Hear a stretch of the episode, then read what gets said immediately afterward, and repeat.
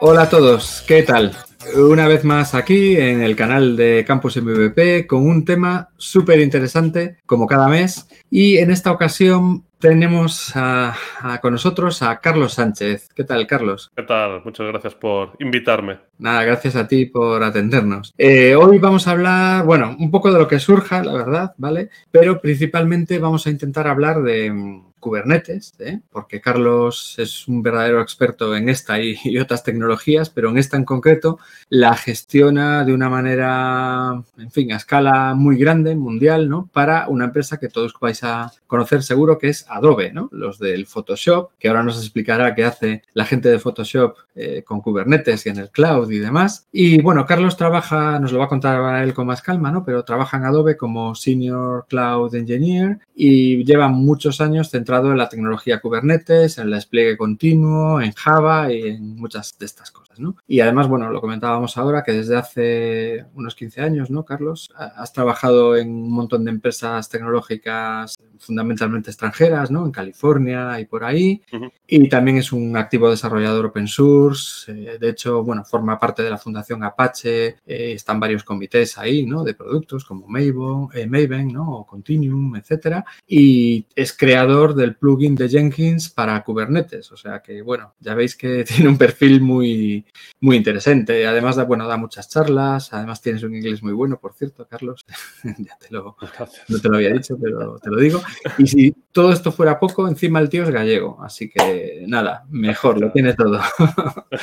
así que, Carlos, ya te doy paso a ti. Preséntate, por favor, cuéntanos un poquito tu, trayectoria, que yo creo que es interesante. Ah, y, disculpa, y os recuerdo a todos, como siempre, que eh, podéis preguntarnos lo que queráis y yo iré viendo lo que hay, iré sacando preguntas y se las voy transmitiendo a Carlos, ¿vale? Venga, cuéntanos, Carlos. Entonces, un poquito quién eres. Pues eh, yo estudié informática aquí en Coruña, eh, donde estoy ahora, y pues tras trabajar aquí unos, unos mesecillos, pues me invitaron a, bueno, me metieron a un proyecto en Los Ángeles y, me, y allá me fui, ¿no? A lo loco. Eh, por aquel entonces era lo que estaba de moda era Spring, Java y tal. Y estuve, pues fui por este proyectillo y luego me uní a una startup que eh, como yo colaboraba en Maven, en Apache Maven, pues estábamos eh, creando una, una, startup para dar soporte, eh, desarrollar Maven, ¿no? promocionarlo y demás. Y éramos un, un grupo de, de, tres startups. Otras estaban haciendo ActiveMQ, cosas de colas y todo open source, ¿no? La idea era todo open source. Y de ahí pues el siguiente paso que di fue con la misma gente, bueno, más o menos la misma gente, eh, montamos una startup que se llamaba Maestro Dev,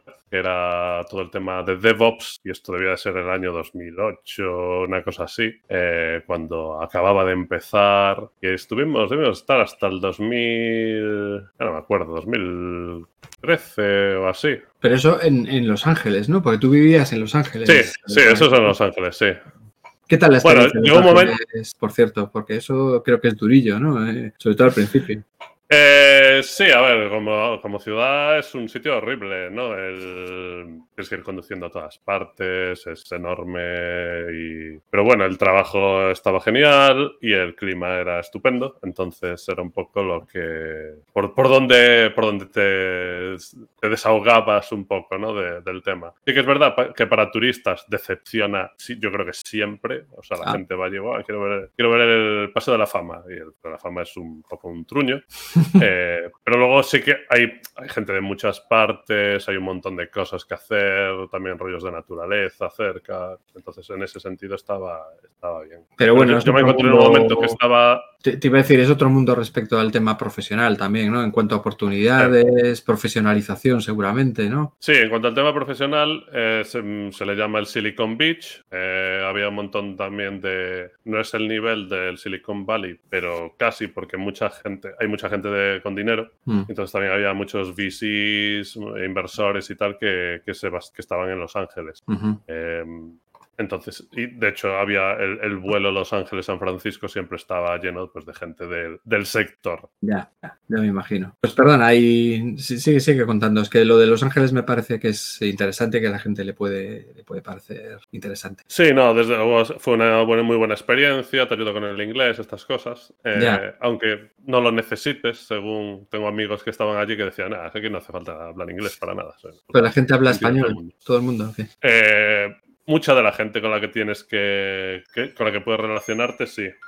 Eh, a ver, eh, temas servicios y tal, restaurantes y todo eso, sí. ¿Qué pasa? Hay, una diferencia social muy grande ¿no? entre la gente que habla inglés y la que habla español. Ah, ya me imagino. Sí que hay, es una ciudad de muchas diferencias sociales. Mm. Eh, llegó un momento que yo estaba trabajando desde casa en Los Ángeles y bueno, por temas familiares y tal, dije, pues me vuelvo. Ya estaba pasándome un, par de meses al año trabajando desde aquí, desde casa y, al final ya me, me, mudé definitivamente. Ya, supongo que... Pero trabajando para la misma empresa. Te iba a decir, una vez que estás ya allí, porque lo difícil de trabajar en Estados Unidos es conocer, eh, conseguir las visas, ¿no? Inicialmente y tal. Y una vez que estás trabajando allí, eh, pues eh, seguir trabajando para empresas de allí o, bueno, internacionales en general es más sencillo, ¿no? Bueno, de hecho me comentabas antes que nunca habías trabajado para una empresa española, salvo unos mesecillos al terminar la carrera, ¿no?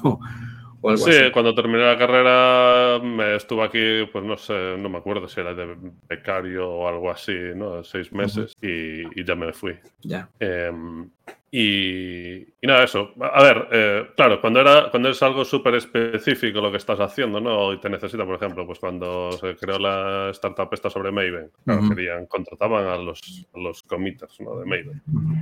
y, entonces era teníamos, eh, había gente por todo el mundo. De hecho, yo era el único así de ingeniería que estaba en Los Ángeles.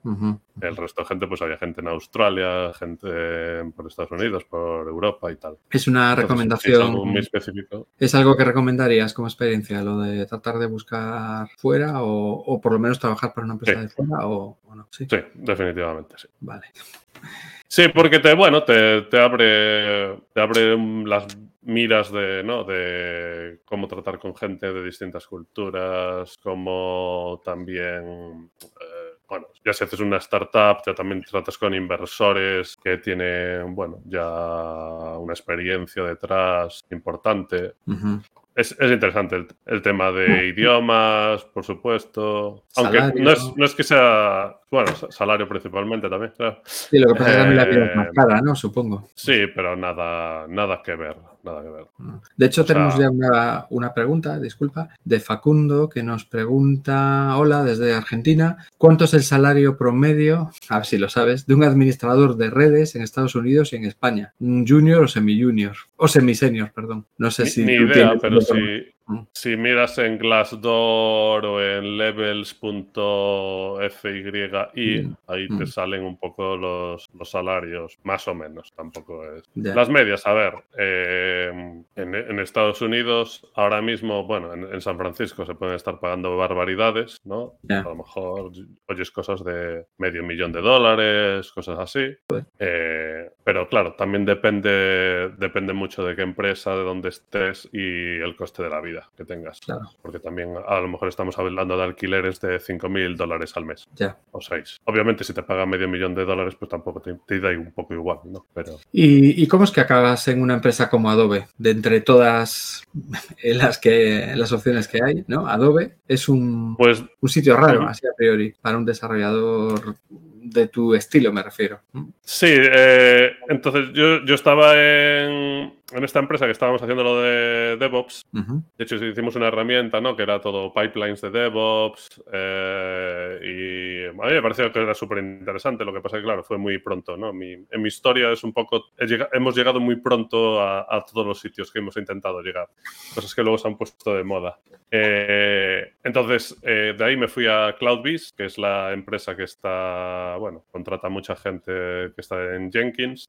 Empecé, había empezado, de hecho, antes de unirme a CloudBees, por, eso me uní, porque conocía gente allí, porque había empezado a, jugar con Kubernetes y había creado el, empecé el plugin de Kubernetes para Jenkins. Entonces, acabé en CloudBees. En CloudBees estuve cuatro o cinco años y eh, de Adobe yo conozco a gente en el equipo en el que estoy, eh, mucha gente viene de, también es con comités de Apache. Ah, Eh, todo el tema de gestión de repositorios de contenido en Java, bueno, había unos estándares, y sigue habiendo que es JCR, eso, gestión de contenido, gestión, sí, gestión documental, un poco, ¿no? Pues todo eso, eh, la- el, el producto que tiene Adobe, que se llama eh, Adobe. Experience Manager, Adobe, Sí. Adobe, Adobe Experience Manager. Eso viene de una empresa que compraron una startup que estaba fundada por gente y mucha gente de Apache estaba currando ahí.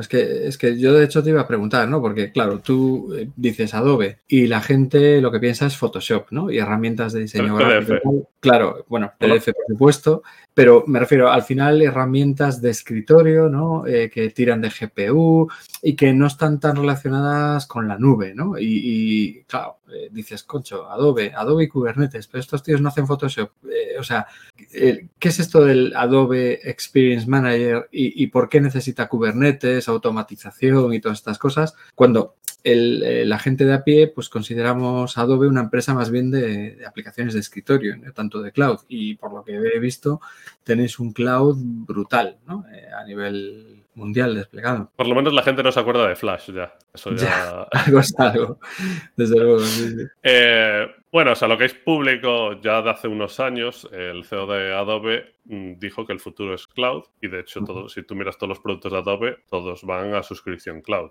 a Photoshop incluido. Sí, pero, Em, pero no, pero no deja de ser una aplicación de escritorio que se conecta para validar que tienes una licencia, ¿no? De entrada. Eso es lo que, eso es lo que aparenta desde fuera, vamos. Eh, no sé si hay algo más que se me No. escapa y perdona la Hay ignorancia. un, mon- hay un montón de servicios. A ver, yo, yo no soy un. Yo Photoshop lo, lo he usado lo mínimo imprescindible para hacer memes y tal. Pero el.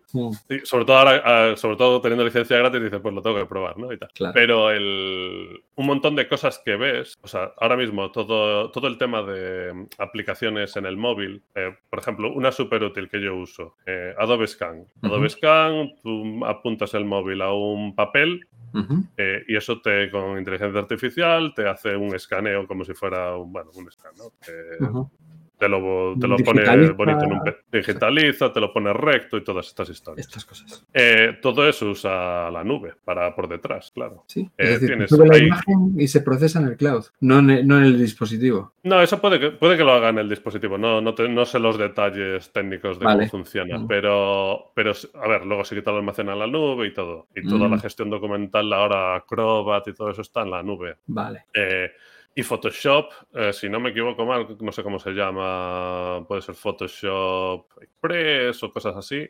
Eh, yo creo que también tienes aplicaciones para el móvil. eh, Y de escritorio. ¿eh? Hay, hay por ejemplo, Sí. en Windows, que yo uso Windows, la hay dentro de la tienda y es una aplicación de estas modernas que le llaman.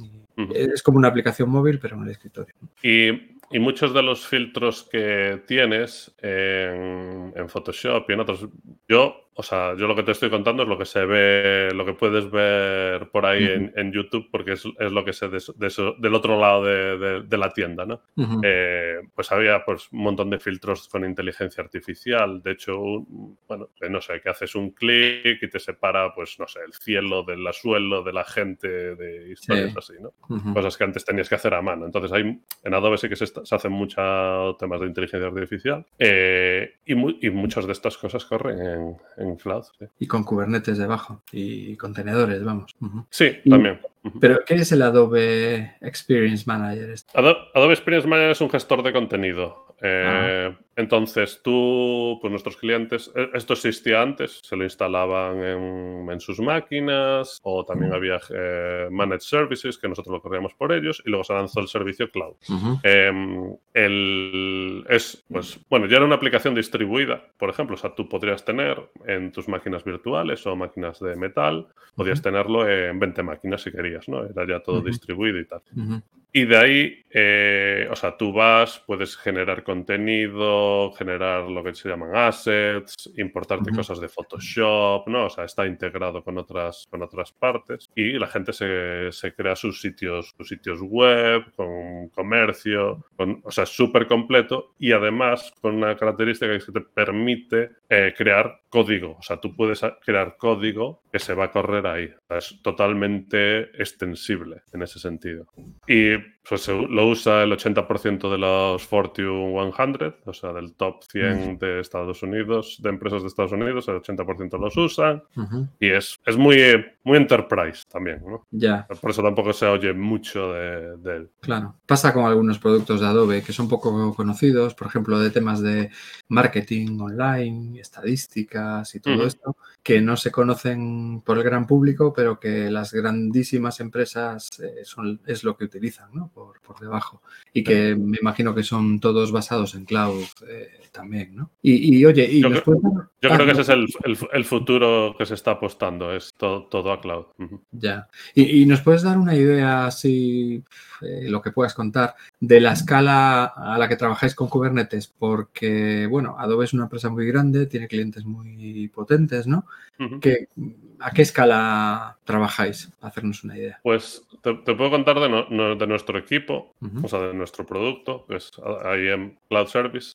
Eh, yo no me acuerdo si teníamos más de 25. No, no, saqué el número para la última presentación que hice, pero bueno, debemos de tener por ahí 25 30 clusters de Kubernetes en todo el mundo. Y bueno, es un producto que empezó hace, creo que fue en el 2020, a principios del 2020, cuando se lanzó. Y tenemos pues en múltiples regiones, en Estados Unidos, Europa, eh, Japón, India, Australia. Tenemos esos clusters distribuidos en, múltiples sitios. Pero, eh, bueno, y cada clúster de esos supongo que tiene un montón de nodos, ¿no? Y de... Y de Unos cientos por clúster, sí.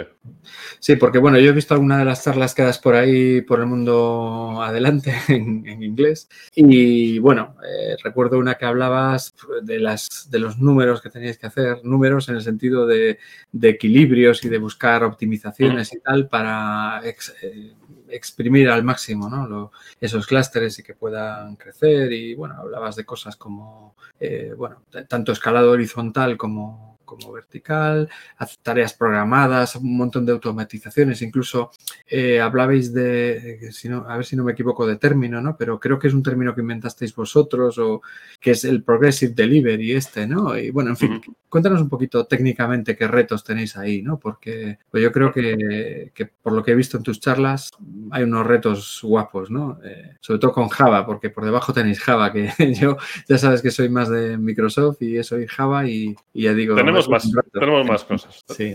Eh, a ver, hemos movido todo esto a microservicios, entonces sí que AEM en sí mismo era Java, pero luego un montón de servicios que hemos ido haciendo, pues se puede, hay servicios que son puramente Bash, hay servicios que son eh, Go, eh, Node, o sea, usamos lo que, lo que sea necesario en el equipo, en el momento, para el servicio que sea y tal. Em, Progressive Delivery es un término, bueno, ya cuando estaba en CloudBees hablaba mucho de él. Eh, creo que había salido un poco por Launch Darkly, eh, son los que hacen eh, feature flags, ¿no? Y, temas de cómo, cómo hacer que para que tus cuando haces deployments no, no, te, no te afecta a toda producción, a todos los clientes en producción a la vez, ¿no? Ya. Es un poco, pues Facebook te, te, explicaba, explicaba ahí en un paper, ¿no? Como ellos primero lo sacaban a los empleados internos, luego lo sacaban a un porcentaje de usuarios en Nueva Zelanda, luego lo iban subiendo el porcentaje, ¿no? Iban poco a poco eh,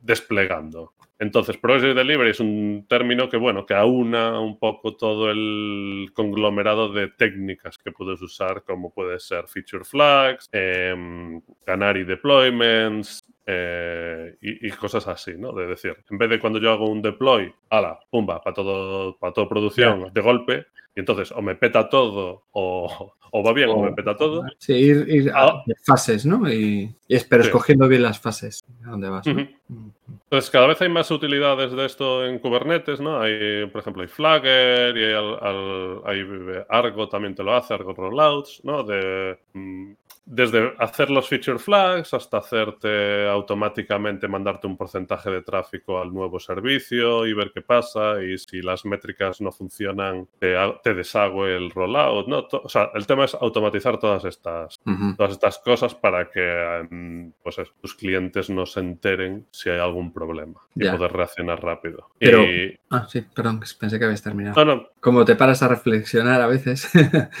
disculpa. No, no, no, por favor, continúa, disculpa. No, ya no, sé, ya no, sé, lo que iba a decir, ya da igual. lo siento, nada. Yo había oído, por ejemplo, que habéis tenido problemas con la memoria y Java 11, concretamente, ¿no? En, Kubernetes y que eso había sido un, reto, ¿no? Y el escalado horizontal también eh, era otro reto. Igual ibas por ahí cuando tienes una cierta escala ya no puedes decir, bueno, pues, ah, pues este cliente necesita más memoria, voy y lo cambio y tal, ¿no? Entonces sí que se mueve un poco todo el, bueno, todos los, a cierta escala ya tienes que hacerlo todo automático. Eh, pues Kubernetes sí que te da un montón de cosas gratis, ya sin tener que hacer mucho, mucho trabajo, ¿no? Tiene escalado vertical, escalado horizontal, o sea, escalado vertical, pues por ejemplo, eh, oye, que este, em, bueno, este contenedor está usando más memoria, pues eh, le doy más memoria y lo reinicio y le doy más memoria. O le doy más CPU o algo así. Que está usando menos, pues se la quito. Eh, sí que tiene unos problemas porque ahora mismo no se puede hacer sin reiniciar, pero sí que se va, se va a poder hacer. Hay un, hay un, feature, hay una pull request en Kubernetes para que se pueda hacer. Esto al final usa todo el tema del kernel de Linux para, para gestionar esto. Eh, escalado horizontal, bueno, pues eso, eh, tengo mucho uso de CPU, muchos requests que me vienen y tal, pues creo más contenedores. Entonces divido la, divido la carga entre, entre múltiples contenedores. Y todo esto te lo puede hacer Kubernetes si, si pones bien las métricas y tal, y lo configuras bien, te lo hace él transparentemente. Eh, Java pues tiene sus, sus peculiaridades, todo el tema de gestión de la memoria, cómo lo hace, ¿no? te coge todo toda la memoria, normalmente ya lo configuras para que te coja toda la memoria por defecto al principio. Repartiendo. Y, luego la gestiona él. Entonces, claro, desde el punto de vista del kernel o de Kubernetes, no sabe realmente cuánta memoria se está usando, cuánta no. Ya. Entonces tienes eh, que hacerlo de, otras formas.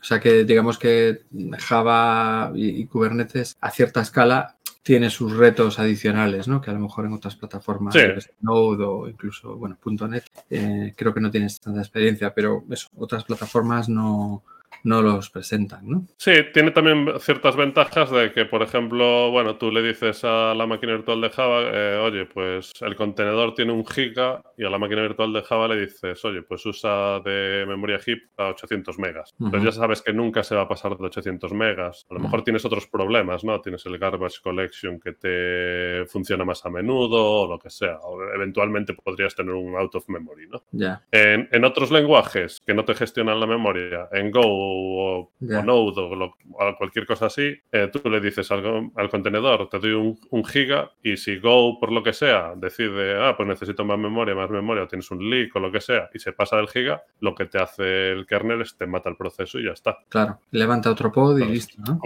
Kubernetes te, arrancaría otro pod y tal, pero bueno, ya en ese momento ya tendrías ahí un, problema. Una incidencia, ¿no? A lo mejor. porque igual corta un proceso en progreso. Claro, igual, había una request, ¿no? Que se estaba sirviendo, a saber. Entonces, bueno, son problemas distintos. Y mm, también ah, un, concepto interesante que mencionabas en una ocasión, que igual es interesante que comentes.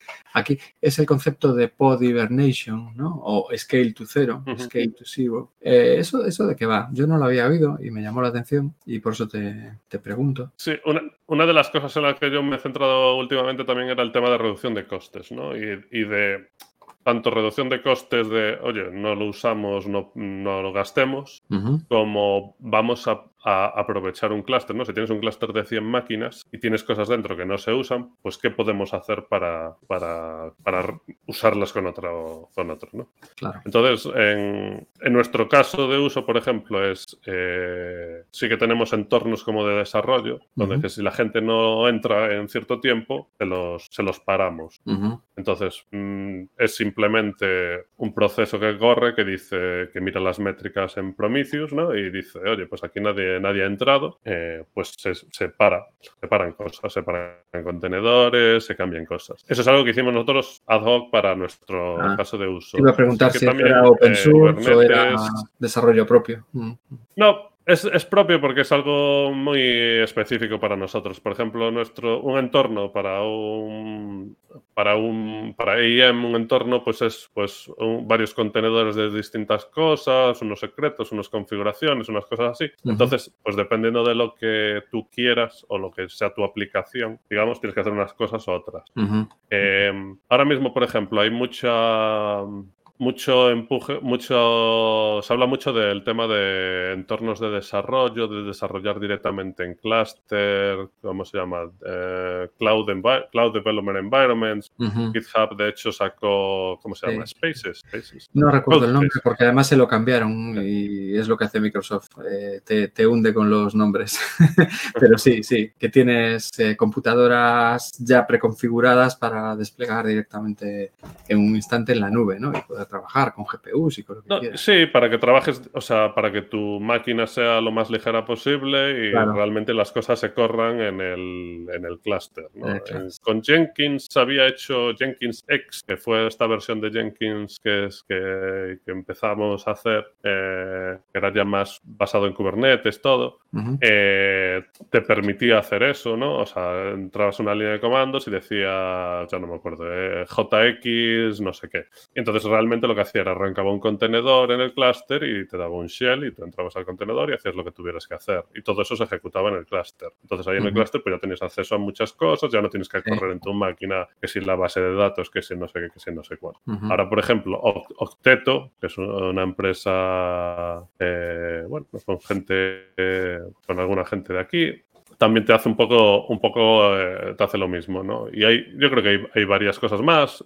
GitHub ha sacado lo suyo y tal. Pues imagínate eso, ¿no? Tú tienes hoy un entorno de desarrollo, claro, no le vas a mantener a toda la gente los entornos si no los usa. Simplemente, mm, oye, que lo que no ha cedido a él en cierto tiempo, se lo mato. Mm. Que, es, que son las 8 de la tarde, pues se lo mato. Que es, que es el viernes por la tarde, pues se lo mato, ¿no? Y cosas así que, te permite reusar esa capacidad para hacer otras cosas. Em, Kubernetes, Kubernetes sí que tiene ciertas cosas que te lo hacen automáticamente en no Kubernetes en sí mismo. Bueno, a ver, eh, hay, un proyecto para Kubernetes que se llama Knative, que, que, sí que, te, por ejemplo, te permite hacer, bueno, y también las, todos los proyectos que hay de funciones como servicio. Esto te permite que hasta que no haya una request, no tienes contenedores corriendo. En el momento que hay una request, se te arranca el contenedor. Si tienes muchas requests, se te arranca más de uno, los que sean. Y cuando deja de haber request, se te escala todo a cero, ¿no? Y eso es un poco también el, rollo del escalado a cero. Mm. Que para ciertos casos de uso es súper interesante, ¿no? Que dices tú, para, qué quiero, para, qué, quiero, yo correr esto continuamente si mm, cada vez que haya una request se me arranca rápido, me, vale? Claro. Sí, bueno, porque los contenedores se levantan muy rápido, no es como una máquina virtual que te carga todo el sistema operativo. Depende de lo que tengas que correr, claro. Ya, bueno, también, pero en general. Nosotros tenemos, nosotros tenemos de todo. O sea, hay, servicios que pueden tardar cinco minutos en arrancarse, hay servicios que se arrancan en segundos. Entonces, claro, depende un poco lo que estés haciendo, lo que quieres hacer. Y también Kubernetes, una de las cosas buenas que ha tenido es permitirte lo que se llama en inglés el lift and shift, ¿no? De cojo, algo que ya tenía funcionando. De hecho, esto es un poco lo que se ha hecho con Jenkins. Bueno, eh, es cojo algo que ya existía, lo corro en un contenedor y bueno, voy añadiéndole cosillas para que interactúe mejor en, un rollo cloud o cloud native, como se llama ahora.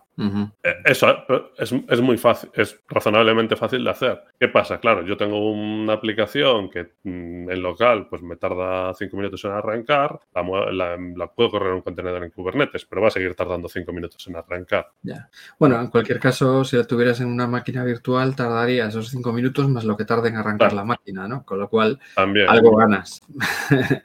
Pero vamos, son más, más ágiles generalmente, ¿no? Sí, no, está claro que siempre va a ser más rápido que una máquina virtual. El, y para ciertos casos te da igual. A lo mejor hay una cosa que si corres dos para alta disponibilidad y tienes que reiniciar uno, pues te da igual que tarde cinco minutos. Depende, siempre al final depende del, caso de uso que tengas. Y mm, eh, en cuanto a mm, infraestructura, porque al final, bueno, para correr todo eso y de esa manera además por todo el mundo y tal, bueno, se necesita una infraestructura y hay gente que apuesta por infraestructura propia, hay quien apuesta por el cloud, hay quien apuesta por entornos híbridos que tienen parte propia y parte en el cloud. En el caso vuestro, eh, todos esos clusters, ¿no? Con cientos o miles de nodos que tenéis, eh, ¿dónde están? Eh, ¿Es un mix? ¿Es propio? ¿Es cloud?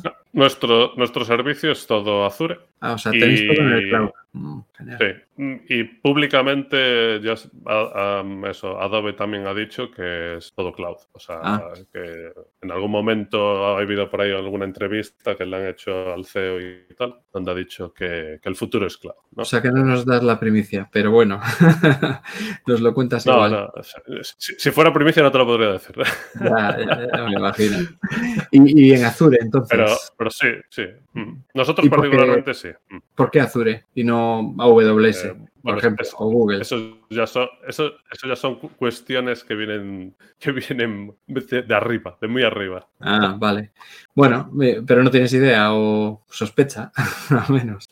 Coste, em, control. Bueno, mucha gente se mete, muchas empresas se meten en Azure por el control que te da precisamente de los costes, ¿no? Es por un tema financiero. Tiene unas ventajas. O sea, digamos que en Amazon, y esto te lo digo porque ya lo he oído unas cuantas veces, ¿no? En Amazon es muy fácil eh, que se te dispare algo sin darte cuenta y de repente te llegue una factura que te quedes eh, temblando, ¿no? Y más en estos entornos tan masivos, ¿no? Sin embargo, en Azure eso es mucho más complicado, ¿no? Es lo que tengo oído. yo he usado yo he usado Azure, Amazon, Google, Oracle, incluso Alibaba también un poco. Pero sí que, a ver, con el, control de gastos, los paneles que tienes en Azure sí que están interesantes. Mm, a nuestra escala ya los, los costes en el sentido de precios son relativos porque, bueno, eh, entiendo que, o sea, nosotros tenemos unos precios que no son, que son negociados siempre, ¿no? O sea, cualquier gran empresa va a tener unos precios negociados. Entonces, eso, es, eso ya es otro, un tema aparte. Em, sí que oyes historias de terror sobre Amazon, ¿no? De gente... Pero eso también yo creo que es gente que está empezando o gente que tiene cosas más pequeñas donde puedes tener más sorpresas. O sea, si tus facturas son de millones, a lo mejor, pues un millón arriba, un millón abajo, pues te da un poco igual. No sé. Es lo que tienes de rico. Puede ser, puede, ser, cualquier cosa de ese estilo. No sé. Eh, em, a ver. Sí, pero si tienes, si estás acostumbrado, a una empresa pequeña, eh, está acostumbrada a gastar, yo qué sé, mil euros al mes en infraestructura y un mes le vienen, eh, no sé, 30.000. Ah, te hemos perdido, Carlos. No, sé qué pasó. Se nos acaba de ir, Carlos. Se quedó sin conexión. Esperemos que vuelva. Ahora te acabo de, pillar. No sé qué pasó, que te nos fuiste. De hecho, te vemos con una calidad regulera. Será el wifi. Bueno, ¿qué estás en, en Mac o en Linux? en Mac, Mac. Mac. Pues nada, que lo que decía, sí, sí. Que, que, bueno, estaba diciendo yo cuando se cortó que si tú eres una empresa pequeña y te llegan facturas de 1.000 o 1.500 al mes y de repente te llegan 30.000, pues te crujen, ¿no? Te, puede suponer un descalabro. Sí, claro, no. Es, eso pasaba, se oía mucho más, sobre todo al principio, cuando empezaba Cloud. Eh, y recuerdo, bueno, historias de muchas, muchas grandes empresas, bueno, grandes y empresas normales, era como, no, yo quiero un precio fijo. Y Amazon venía y te decía, tú vas a pagar por lo que uses y punto. Claro. Y, eso, claro, las, había empresas que decían, no, nosotros no podemos usar cloud, hablo de a lo mejor hace 10 años más. Nosotros no podemos usar cloud porque necesitamos un budget, un presupuesto, un precio fijo y tal. bueno, al final sí que el tema de que sea variable tiene sus ventajas y sus inconvenientes. Bueno, eso sí, claro. De todas formas, también es cultura empresarial. A muchas empresas le cuesta mucho cambiar el concepto, ¿no? Y, y ese es un concepto difícil de cambiar. Y además estamos hablando de un concepto que no es técnico y que eso puede ser un, problema para, el departamento financiero, simplemente, ¿no? Eh, cambiar. Mm.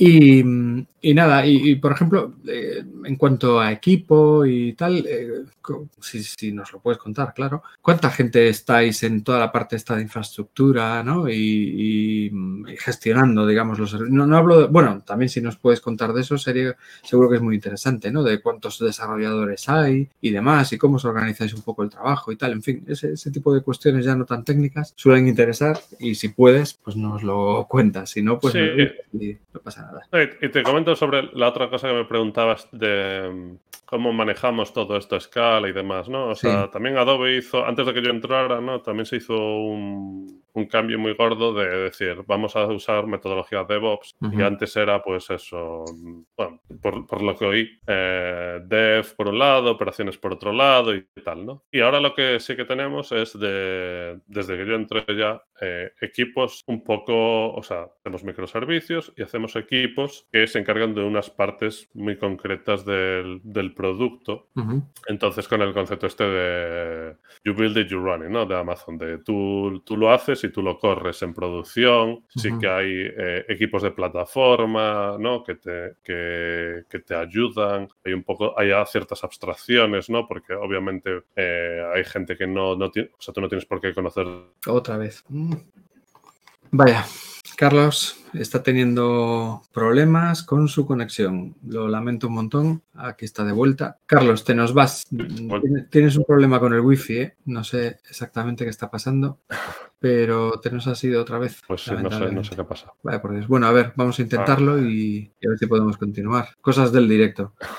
El, sí, te estaba contando un poco eso, que tenemos eh, equipos que se dedican a, a, un poco a partes del producto y que ellos son responsables de correr el producto.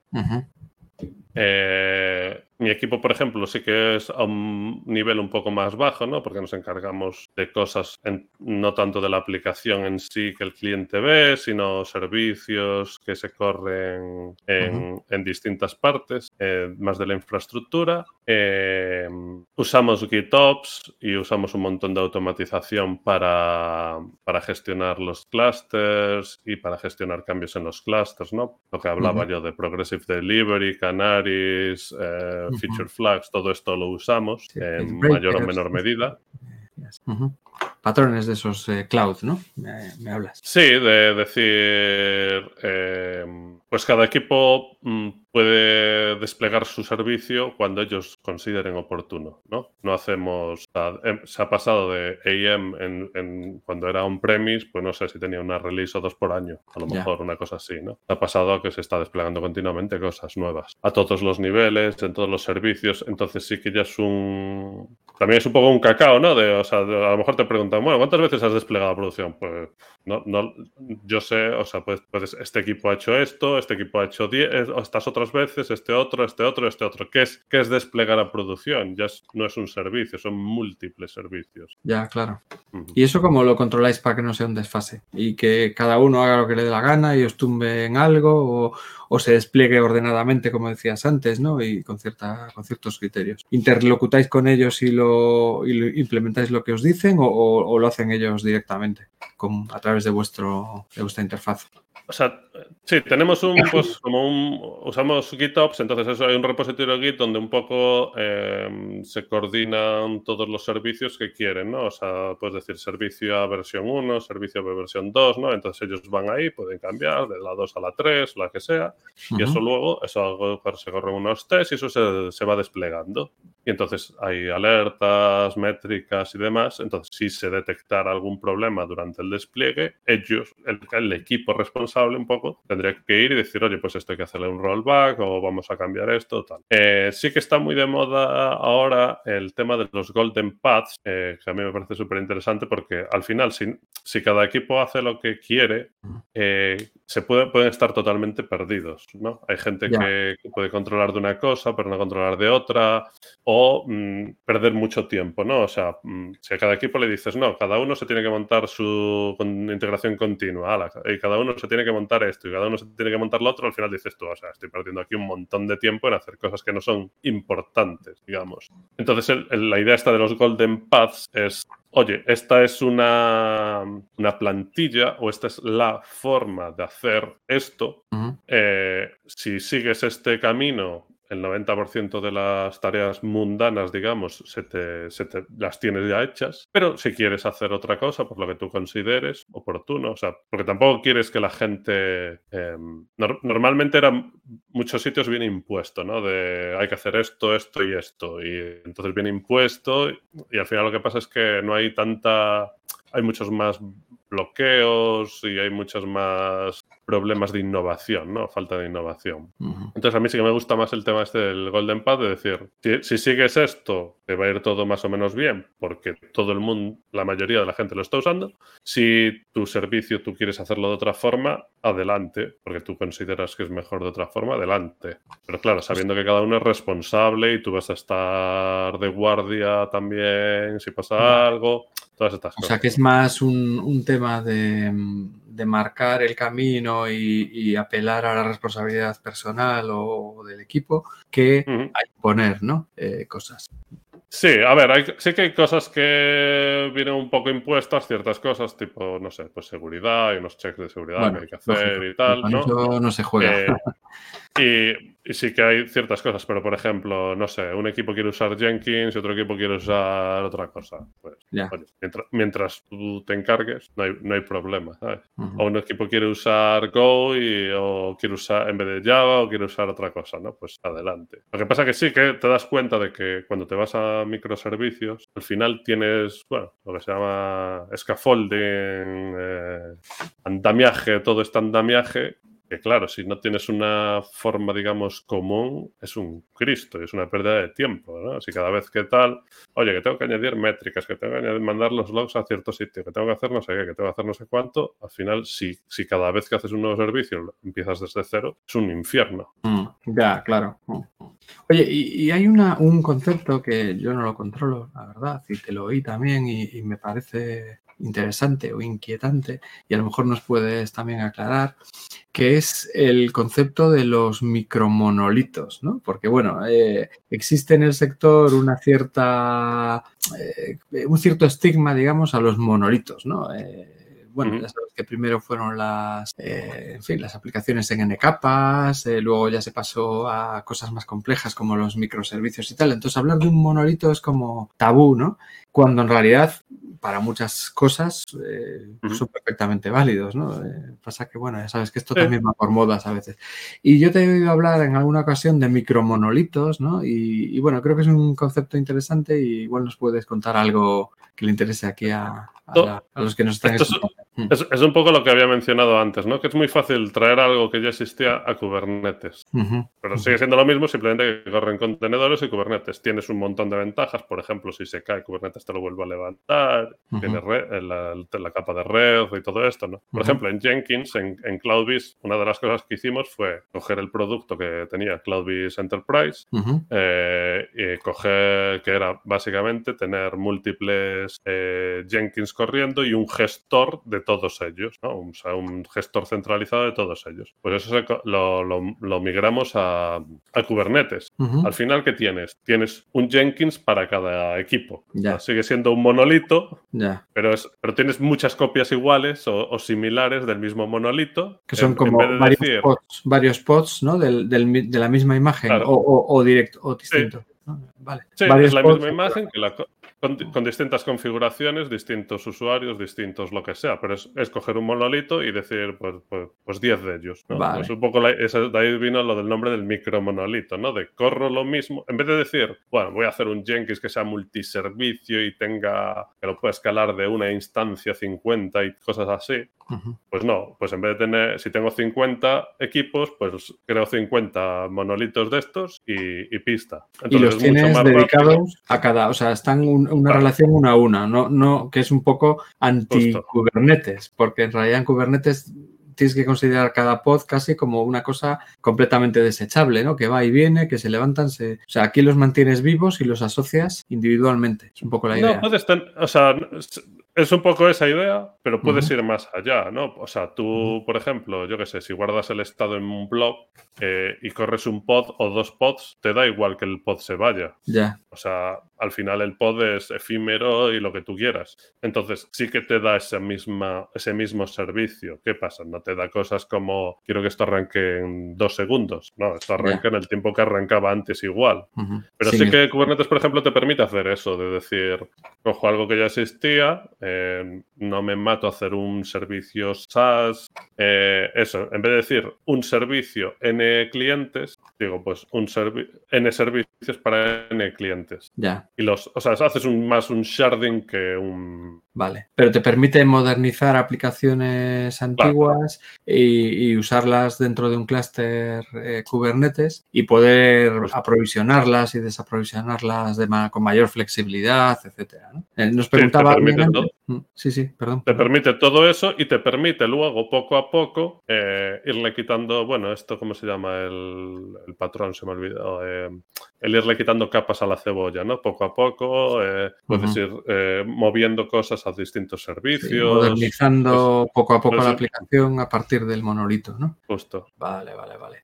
Oye, y mm, así a bote pronto, que te venga a la cabeza, dentro de este trabajo que llevas un montón de años, no solo en Adobe, ¿no? Porque, bueno, eh, como dices tú, llegas con mucha antelación a, los sitios, ¿no? Antes de que realmente se empiece a adoptar masivamente. ¿Cuál es el reto más grande al que te has enfrentado como DevOps, ¿no? En tu, en tu trabajo. Eh, si es que no te resulta una pregunta un poco rara.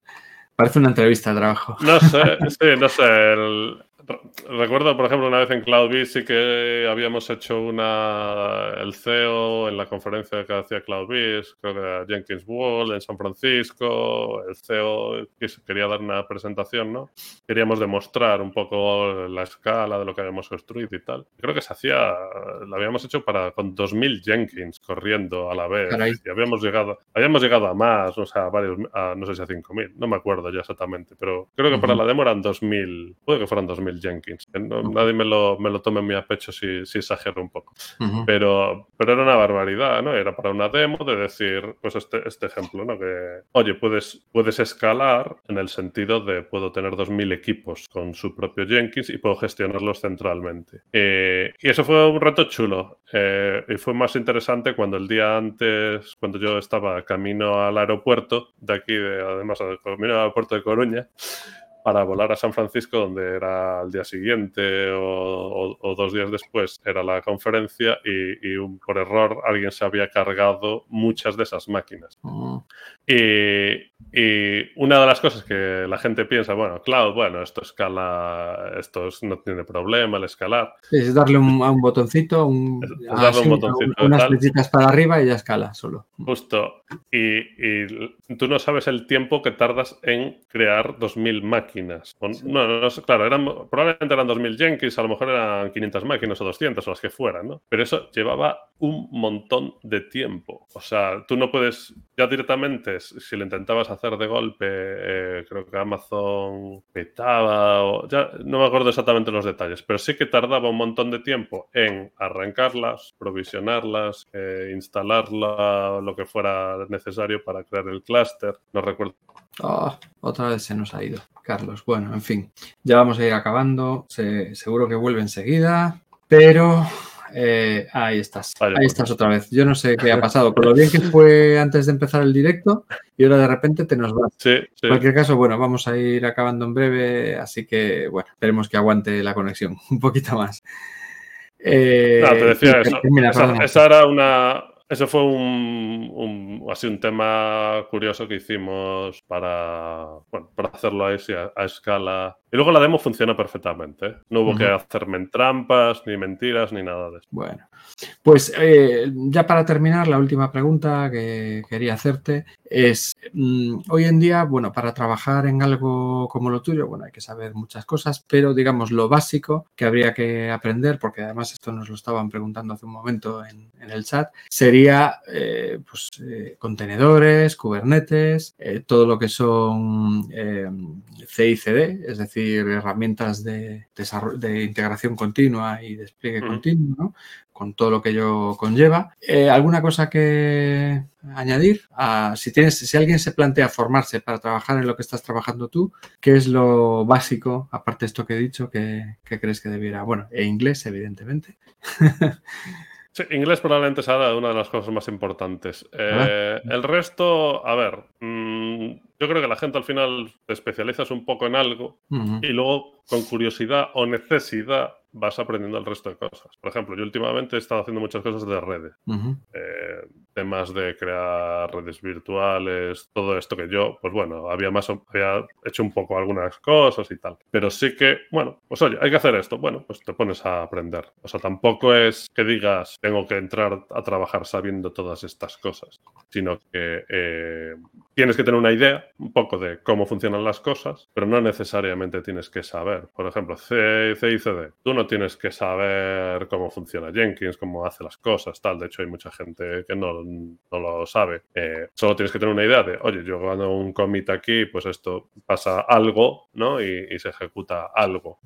Luego, que quieras meterte porque tienes que arreglar algo, porque quieres cambiar algo y tal, pues entonces te vas mirando un poco la documentación. No necesitas saber de todo al principio. Hay cosas más a bajo nivel que a veces te dan problemas y, no tienes ni idea y tienes que ponerte a mirar. Pues yo qué sé, eh, mm, estoy quedándome sin memoria, ¿qué pasa? Pues a lo mejor tengo que hacer un, un dump de trazas o de lo que sea, o tengo que mirar otra cosa. O conectarte por SSH al contenedor y diagnosticar desde la línea de comandos, ¿no? Y ver, ver un poco qué pasa. O a veces no te compensa siquiera. Dices, bueno, pues yo qué sé, mm, lo que hablábamos también, ¿no? De yo muevo, esto, esto me causa un out of memory. Bueno, si me pasa una vez a la semana, mientras tenga un otro pod corriendo a la vez, pues me puedo permitir el lujo de no mirarlo y no gastar el tiempo dependiendo de la urgencia que tenga o no tenga. Claro. o sea que yo creo que eh, sí. perdón. Es que con el lag que tenemos nos pasamos un poquito. yo, creo que es un poco el, para el tema de DevOps, sí que Kubernetes hoy es un poco lo esencial, conocerte un poco las APIs, cómo funciona y tal. Y luego el resto de cosas alrededor de, de ver mm, qué partes te interesan más o menos. Eh. Por ejemplo, muchas cosas de cloud, infraestructura, ¿no? De cómo creo blobs, cómo creo máquinas virtuales, cómo creo esto, cómo creo lo otro. Kubernetes mm, lo abstrae tanto, o sea, tú tienes que saber que eso existe detrás, que hay unas máquinas virtuales y tal. Pero tú ya no tienes que andarte ni tienes que instalar paquetes ni historias. ya, porque Kubernetes tiene los conectores necesarios necesarios para hacerlo solo. Claro, y ahora con, con, las, con los servicios de Kubernetes que te ofrecen los clouds, ya no tú, no, tú realmente no corres Kubernetes, lo corre el cloud por, por ti. Ya, no gestionas directamente Kubernetes, pero bueno, lo cual no quita que debas conocer cómo funciona eso por debajo y cómo se puede claro, y las opciones o posibilidades que tiene. Mm. Tienes que tener un poco, tienes que tener los conocimientos básicos de decir, oye, pues hay unas máquinas virtuales, hay unas redes, pues a lo mejor eh, availability zones que estas, estas ideas. Pero sí que ya no tienes que entrar mucho al, al detalle de, de, otras cosas hasta el momento que lo necesites. O sea que al final es, eh, vale, unos conocimientos de base de los que tienes que partir, eso es evidente. Inglés, por supuesto.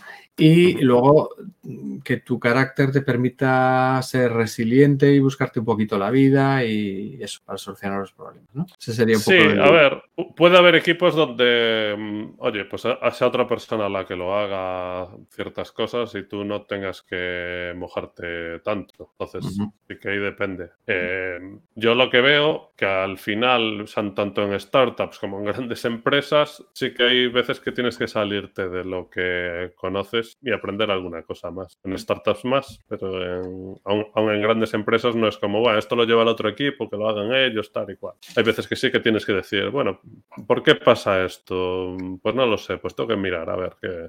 Pues Bueno, eh, yo creo que muy interesante. Eh, seguro que podríamos hablar de un montón de cosas más, ya más específicas, pero bueno, yo creo que todo lo, importante lo hemos comentado y además espero que aguante la conexión un poquito más como para poder ir despidiéndonos ya. En fin, te agradezco un montón el tiempo que nos has dedicado para contarnos un poquito tu experiencia, tanto en el trabajo para empresas de, de nivel de por ahí, de, de americanas, ¿no? Como toda la parte específica eh, técnica ¿no? de Kubernetes y demás. Y bueno, eh, a lo mejor tenemos ocasión de hacerlo en, más adelante, es decir, volver a hablar y, demás. Hoy, bueno, eh, va a ser el último evento en directo que tengamos hasta septiembre, porque en verano, bueno, ya hoy que estamos en pleno verano, ya se nota que hay menos gente, ¿no? Pero luego julio y agosto están bastante muertos, así que os espero a todos de nuevo, todavía no sé con qué,